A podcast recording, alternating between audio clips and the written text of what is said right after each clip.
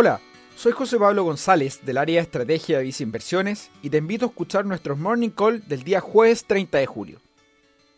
Sin duda, esta semana está marcada por eventos que están generando volatilidad en los mercados financieros locales.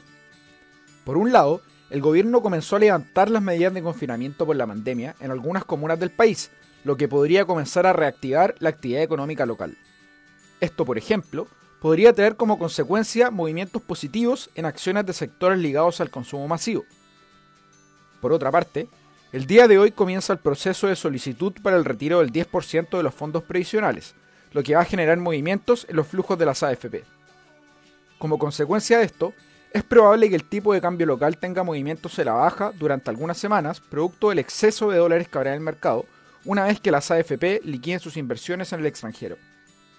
Además, podría generar volatilidad en los activos financieros locales, tanto por la venta de estos por parte de las AFP, como por el aumento en el consumo que podría generar que las personas dispongan de este dinero.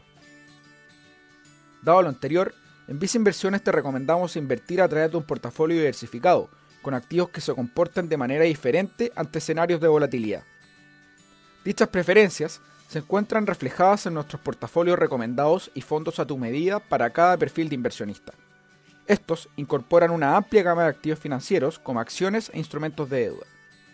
Finalmente, si quieres saber más sobre nuestras recomendaciones, te invitamos a visitar nuestra página web viceinversiones.cl o contactando directamente a tu ejecutivo de inversión.